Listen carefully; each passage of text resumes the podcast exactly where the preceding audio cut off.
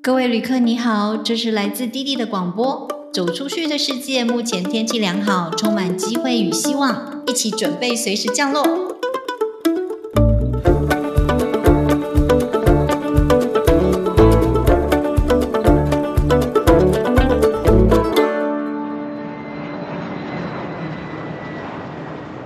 大家好，我是弟弟。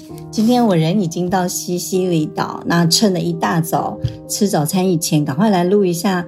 嗯，上两个礼拜我在马耳他对他的印象，跟我在那边的生活。呃，先来讲讲我对马耳他的印象好了。其实马耳他这个国家可以讲英文，其实真的蛮方便的。虽然你在这个国家里面，很多欧洲人会来度假，你会听到很多不同的语言，但是其实最主要的还是。英文你是可以沟通的，然后在这里有很多的语言学校，我在上一集讲过，所以也是一个很多学生，不管是欧洲同学，呃，亚洲我这一次比较少看到，大部分是日本的同学会在这里学英文。那这个国家号称欧洲的后花园嘛，所以很多欧洲人呢都会来到这里度假，或者是就算一个很短期的呃 vacation。就会想说来这里看看海边啊，因为毕竟在欧洲大陆里面比较难得有海边。那像这一次我来西西里的飞机上，在马耳他的机场，我看那个荧幕啊，哦，好像坐高铁一样哦，就是去巴黎还是要去呃威尼斯、罗马。怎么好像坐高铁一样，就在隔壁的感觉？每个站呢都是欧洲的大站，这样子。这个地方的物价其实不高。曾经我觉得说，哇，怎么跟台湾的费用差不了多少？我人在欧洲，可是我觉得我花的是台湾的费用，这一点我倒是觉得，诶蛮好的，不会觉得那么心痛。那其实一路上我都觉得这边的人还蛮友善的。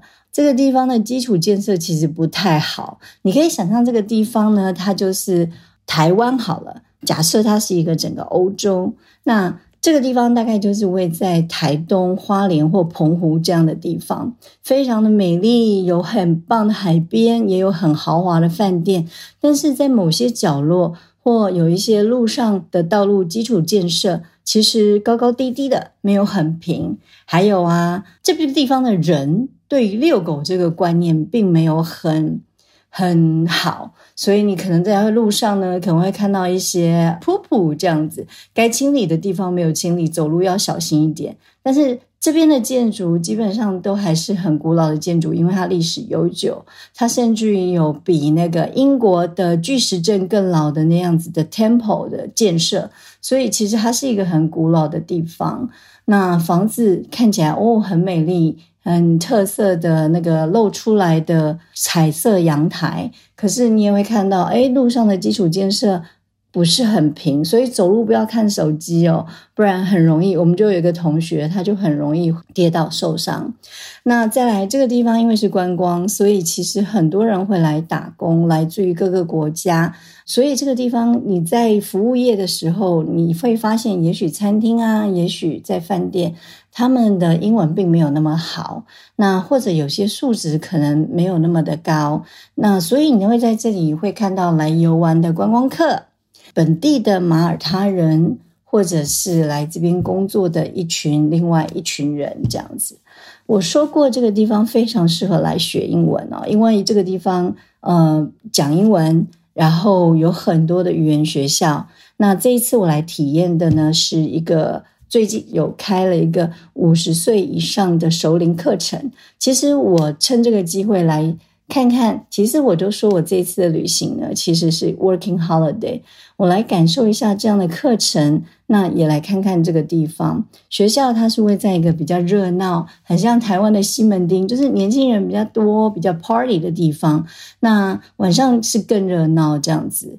如果来这边住的话，我会建议要住在离学校大概走路十十五分钟，你就会到海边。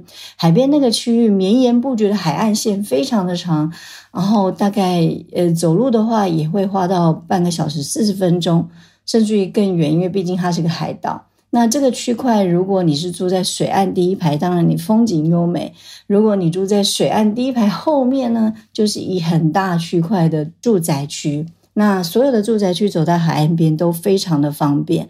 嗯，然后你就会发现，整个海岸边都是餐厅啊、咖啡啊。在台湾，我们都会说啊，我们赶快开车啊，到海边去吃吃海产，去吃吃那个有 view 的餐厅。可是在这里呢，就算你每天要去有 view 的餐厅，你每天吃你都吃不完。那你会发现，就算在住宅区里面，你不小心一转个弯啊，原来我家旁边有一家咖啡啊，而且。还蛮可爱小巧的，可是我默默的走过去，我都没发现。然后你会发现，哎，怎么这边有一家甜点店啊？所以你会发现在住宅区里面都会躲一些小店，可是因为它没有砍棒，好，或者是砍棒是平平的连在那个墙上的，所以你如果走直直的，你看不到那个砍棒，不像台湾都立出来这样子。就好像附近也有一家印度餐厅，我住的那个 Silima 海岸边的那个。住宅区的时候，那个印度餐厅平常看起来不怎么样，可是没想到到了吃饭时间，满满的人，而且排到外面。然后我经过的时候，我觉得哇塞，好香好香的印度香料。那这就是为什么我自己其实很喜欢。自助旅行之外，我也很喜欢借由上课的方式来旅行。虽然我的英文好像呃也在国外待过，可是我更觉得，如果在这边学习语言，你在这边待一段时间，然后跟着。呃，这边的人生活一段时间，你可以真正知道在地人是怎么生活的，怎么过日子的。那就好像他们生活在海边嘛。哎呦，这边的家庭主妇就下午啊，忙完了家事，就带了一条浴巾，戴着一个帽子，就到海边去晒太阳或游泳。那这次学校推出五十家的课程，很有趣的是，这个学校的校长。居然是在我二零一一年到英国去考察他们另外一个在布里斯托的分校的校长，真的太有缘分了。我遇到他的时候，他也跟我说他对我有一点印象，我都不知道他在说真的还是假的，还是客套。但是我对他是真的还蛮有印象的。所以其实有时候到国外这样子跑来跑去，会有一些很令人觉得好缘分的事情，你会觉得很珍惜自己有这样子的生活。既然是五十家的课程。呃，大家都知道，我们年纪大了，根本不想要有什么压力，所以其实学校课程不会有什么压力的。主要是两个礼拜，可能半天的英文课程，可能半天的观光旅游。就好像我这次来，其实我没有准备太多观光的地点，因为我知道学校会带我去。那如果你想要住宿，你也可以申请 homestay，或者是跟学校配合的公寓。其实，在这边公寓都蛮好的。比方说，你们有很棒的那个公用的厨房、客厅，但是你也有你自己的套房。那你也会遇到别的同学是你的 roommate。如果啊，明年啊有机会，我真的可以带大家一起来的话，其实我已经看好了一些饭店。那这些饭店简单干净，毕竟，嗯，我们出门在外。呃，有时候我们的室友会是年轻人的时候，哎，当然教教看看年轻人在干什么也蛮好的。但是有时候还是要适应一下，哇，那厨房它是怎么使用的，也没有那么自在。所以如果明年有机会来，我已经看了一些。饭店那就在海边，非常的风景优美。那又配合了早餐，大家只要专心的去上课，然后下午跟着学校去游览，然后到了晚上的时候呢，到海边的一个餐厅用用餐、散散步，我觉得是一个很棒、很舒服的地方。那我的班级这一次呢，我参加的是呃三个班里面的其中一个。最高阶，当然我跟学校是让我在里面观察啦。然后我的老师是英国人。有一天的下午，其实是第一天的下午，我们的安排旅行是到了一个教堂。那个地方的 tourist center 呢，特别为我们准备了马耳他食物，让我们知道说哦，马耳他食物是长什么样子的。好，那我们来聊聊课程的部分。其实课程的部分，我们其实上课。呃，没有压力，刚刚讲过嘛。那虽然我也在国外待了一阵子，英文也很常用，但是我真的觉得在课堂上讨论的很多主题啊，已经不再是英文的问题了，而是一种文化的分享。呃，因为我的同学有来自荷兰啊、德国、呃、奥地利、日本，还有哥伦比亚、巴西，那我们就聊到了我们。其中有一个主题就是，哎，你小时候玩什么游戏？哎，拜托，我自己都不知道跳格子的英文怎么说。哎，我真的是这一次才学到的。还有，我们不是在玩那种拍手的什么一角、两角、三角形这种游戏？哎，原来每个国家都有，只是唱出来的那个歌、说出来的话不一样。然后呢，你就会发现，哎，他在讲他自己这个国家的这个游戏怎么唱的、怎么玩的时候，哎，好有趣哦。然后啊，我们有时候也会讨论到 cooking 饮食、旅游啊，不同的国家的人有不同的。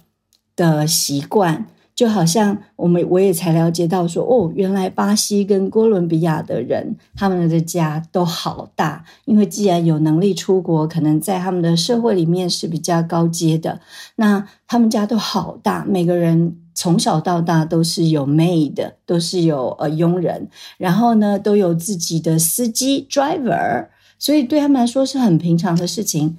他们不会煮饭是正常的，因为他们从小到大没有煮过饭。那事实上，他们是呃，也许是平常的工作都是很专业的经理人，或者是有自己的 business。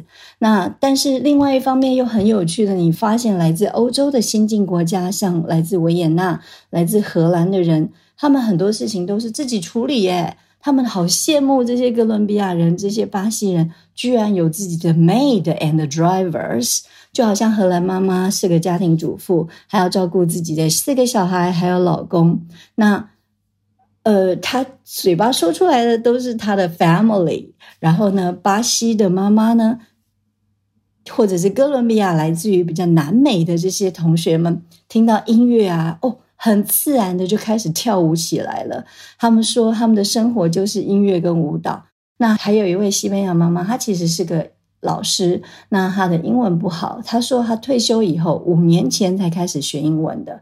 可是你知道吗？她是我们班上讲最多话的人，发表最多意见的人。每次她一开口呢，因为她的英文比较没有那么好，她都要想很久。他讲完一句话或一句话的中间都会停很久，可是我觉得他很尽力的在表达给我们听，在告诉我们他的意见。全班的同学都很耐心的等待。可是你知道吗？其实他讲出来的话，我们都有些很赞同，而且我们有些会惹得我们哈哈大笑。其实英文就算不是很好，但是你也会发现，嗯，你们还是可以沟通的。在课堂上的同学们也都很耐心的在听你讲话。老师呢也会在旁边不断的鼓励你、提示你。嗯，我觉得这个西班牙妈妈，我们都说她是我们班上的开心果。虽然她觉得她英文才学了五年，在上课的时候啊，我们也会讨论到马耳他这个国家。除了老师建议我们要去哪里玩之外，我们也讨论到，哎，这个国家目前的状况。那因为是天主教的关系，这个国家他居然要求不能离婚这件事情。那时候全班，我看全班的姐姐们，大家的表情都吓死了。其实还有几位姐姐们就说：“为什么不行？”然后甚至于其中一位妈妈就说：“我就是离婚啊，为什么不行？这样子太残忍了吧？”然后老师呢自己也很开明的，一天到晚在讲说：“哦，我现在的女朋友啊，我的前妻呀，这对他们来说就是一种文化。”我们虽然没有在一起，但是我们还是朋友。这好像跟我们印象中，哎，离婚这件事情要很悲情的感觉是不太一样的。这就好像我以前在美国读书的时候，有一位女老师上课的时候就很开心的跟大家说：“哎，我怀孕了，也好开心哦！这是我跟我男朋友的小孩子，即使她是未婚怀孕，在他们的观念里面，其实这是我的生活。”嗯，我自己处理，我自己安排，但是我把我的好消息分享给大家，大家也不用用社会的道德或者是嗯一些价值观来评量我们。我觉得很多很多的面向，并不是在学英文，而是在学不同国家的文化、不同国家的观念思想。这次我还有一个体认，就是常常我们都会觉得出国学英文，我就是要去一个全部都是呃美国人讲很到地美语的地方。英国人讲很到的英国的地方，但是你有没有想到，也只有是在这样子的课程里面，你会认识的是来自不同国家的人。那如果你们是好朋友，将来你们也有机会到巴西、哥伦比亚、荷兰、奥地利、德国去玩，你在那里就有朋友，你在全世界你都有朋友。其实这对我来说，这是我这次才体验到的。原来我过去在协助同学们游学这件事情。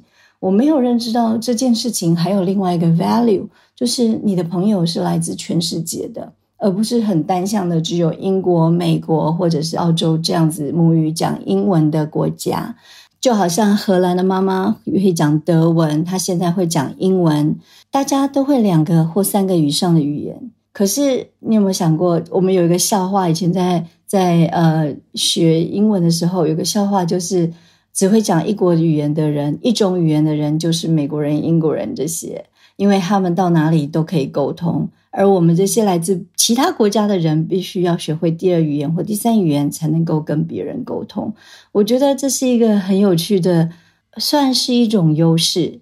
还有一件很有趣的事情是，我记得我如果在台湾教英文的话。我如果是去这种比较成人的班级，发现哦，同学们都是女生呢，都是妈妈们、大姐姐们。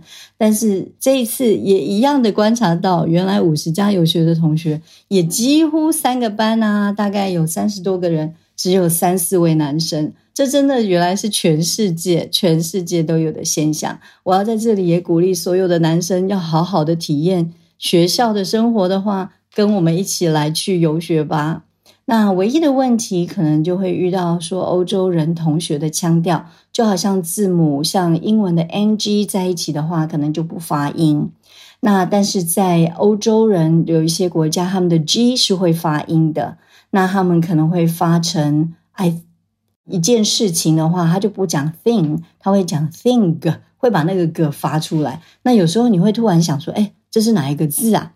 但是你也会渐渐渐渐习惯欧洲人的发音，就好像有一些腔调那个 W，他们会发成 a V V 的感觉。不过没有关系，毕竟我们在整体的沟通上面是可以了解它的意义的。那大家除了在课堂上讨论以外，学到了大家不同的文化观念。那两个礼拜以后，也都变成了好朋友。我们全班呢，因为毕竟在欧洲。呃，大部分人会使用 WhatsApp，我们也组了一个群组，在最后一天晚上，我们相约去吃了一个大餐，度过我们最后一个晚上。呃，每个人都对彼此说了一些祝福的话，也开始分享一些呃，因为是好朋友才会分享的个人事情，就好像其中一位哥伦比亚妈妈分享了她在二十年前一个意外当中居然受伤，呃，被火烧，那整个头发。呃，眉毛、睫毛全部不见，整个脸都烧伤了。那非常的幸运，就是到目前为止，他完全看不出来他脸上的痕迹。我曾经还在上课一直偷看他，因为我觉得他长得好有南美那个 J Lo 的味道，Jennifer Lopez 的味道，好漂亮。那说起来呢，其实这件事情对他来说是一件伤心的故事。但是他最后说了一句话，他说：“没办法，That's life。”我觉得很多的哲理呢，是在五十加以后，大家才能够分享的不同的心情、不同的启发，也已经不是语言的问题，也不是国家的问题。那大家随着年纪的增长，全世界的人们身心灵就是一直朝着这样子的方向去努力。大家差不多年纪分享的故事，就会有共同的一些感受。那你也会发现，即使是不同的国家的人，遭遇到不好的事情。我们也会可能会说，那我们就活在当下吧。那我们就会说，That's life，好好的过日子吧。就好像他们现在来，他们也是想要为自己好好的过一段日子，做自己一辈子都想做的事情。像其中一位就说，因为我年轻的时候，我我们那个国家非常的保守，不准女生有出去，不能有脚踏车。然后不能出去出门，只能待在家里。所以到了这个年纪，他要走出来，他要去体验过他的生活，而他的小孩也非常的鼓励他。那这个晚上最后一个晚上，我们吃了一顿黎巴嫩菜，这可是我第一次吃黎巴嫩菜，可是非常的惊艳，非常的好吃。那吃完以后，照惯例，这些外国朋友们都很爱再去喝一杯，喝个茶，喝个酒。意犹未尽的把握机会跟大家聊聊，甚至于我还在这里这个聚会里面呢，学会了哦，西班牙人的帅哥小鲜肉要怎么说。每个人非常珍惜这个当下，然后我们要分开的时候呢，给了彼此的拥抱，希望我们能够在彼此不同的国家里面再见面。这可能是跟我们年轻的时候去读书不太一样的感觉，建立起来的友谊也是不太一样的。很多人看我的 FB，觉得我是来度假的，但是其实我是来工作的。我的工作就是这么幸运，我一定要去玩、去体验、去帮大家筛选好的课程，然后把这样的经验告诉大家。我如果自己没有体验过，我觉得我不敢告诉别人这是一个好的课程，我也说不出来它的优点、缺点是什么。所以我每次出去玩，我都会说我其实是 working holiday。那下一次呢？我希望大家跟我来，这个叫做 educational holiday。这是我在这一次呃上英文课学到的哦。英国人说的度假就是 holiday，美国人说 vacation，然后也有各种不同的 holiday。比方说，如如果只是要到海边去度假发呆，那就是 beach holiday。如果呢，我就是要去观光的，那就是会 sightseeing holiday。这是我们在课堂上聊到说，哎，你喜欢哪一种 holiday？还有啊，上一集呀。嗯，我有跟大家讲过，出门在外一定要好好的照顾自己。我有好好的照顾自己，不过这一次呢，我还真的出了一些些小小的状况，可能就是我呃旅行这么多次来，这一次还算是蛮有趣的。可能觉得自己比较有把握，所以心放的比较粗一点。比方说，我的眼镜在我来的第三天就失踪了，我找不到。嗯，可能是有一次我们到海边餐厅的时候，然后为了拍照把眼镜拿下来放在那个海边的岩石上，然后我就忘记带走。刚好那一天晚上风浪非常的大，我第二天再回去找的时候，我觉得它应该被冲走了。呃，每一天都晴空万里，偏偏就那一天呢，非常的大浪，而且还下大雨。就这样吧，我心情上面就觉得找得到就找得到，找不到我们就去配眼镜啦，不要为这种事情影响我的心情。其实我其实那个眼镜蛮新的，有一点点心疼，但是我觉得那就这样吧，不然怎么办呢？不要影响我的旅行啊！我都已经来了，我一定要好好的 enjoy，所以我马上去在当地配了一个眼镜，要他用最快的速度给我，因为我总不能这一段时间都是。看不清楚吧？再来呢？其实我一下飞机就开始感冒、喉咙痛。那时候可能觉得说，哎，过一段时间就会好。但是事实上，这个症状延续了大概十天的感冒，喉咙非常的痛。我把我所有的感冒药、常备药都吃完了。可能在课堂上面群聚的关系，整个教室你就一直听到大家咳咳咳的声音。哈哈哈那同时间，我也有一只耳朵完全听不见。赶快冲到医院去急诊。那一开始医生说没有什么事情啊，点一点耳朵的药水。可是过了好几天，他还是没有好。我心中的小剧场还是很紧张。然后到了我去西西里出发前的早上，我都还赶快去医院看一下我耳朵到底有没有问题呀？要是这个医生也觉得我耳朵状况很严重的话，我也打算不去西西里了，直接回台湾了。那这里也真的也还好，我真的像上一集一样，我鼓励大家一定要买海外平安平安险。这一次呢，就像最后一次，我看医生大概就花了一百五十欧元。对台湾来说，可能是几百块的事情，台湾真的很幸福。但是到了这里，我就是花了一百五十块的欧元。所以，呃，我希望大家如果真的有机会出国旅行，海外平安险，呃，宁可不要用到，但是用到的时候，你才会觉得才是一种保障。啊，讲到了感冒这件事情啊，我上一集是不是有提醒大家要准备一些常备药？你知道吗？其实感冒虽然是小事，但是不是很舒服。如果能够吃一些感冒药，毕竟在国外你可能也语言不通，或者是那个不是知道该吃什么药。如果你有这样子的呃常备药，对你来说其实是蛮好的。那这两个礼拜我真的觉得好快乐，好快乐。嗯，想要独处的时候，很有自己的时间，想要做什么就做什么。然后你会觉得在这个环境里面，你变得好清楚，很有条理。那如果你上课的时候遇到了一些伙伴，上课可以聊聊天，然后又可以一起吃饭，大家讲讲有趣的话题，讲讲不同国家的文化，你也会觉得哇，你原来也听得懂他们讲的一些笑话。原来大家世界共通的语言是一种心灵的语言，而不是一种。语言上、文字上面的语言，我希望我把这样子 working holiday 的心情带给大家。给大家一种勇敢走出去，好好体验生活，好好体验游学这件事情。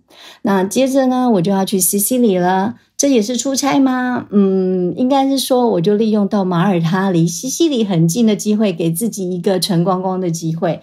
我也想看看，如果我带着其他同学来到马耳他的话，我要不要建议他来西西里旅游观光？所有的人，每个人都告诉我，西西里真的很漂亮。之后我再跟大家来聊聊，呃，西西里的生活吧。为了这个扒手的问题呢，我真的很认真的研究了一下防盗包。下次有机会再跟大家聊聊喽。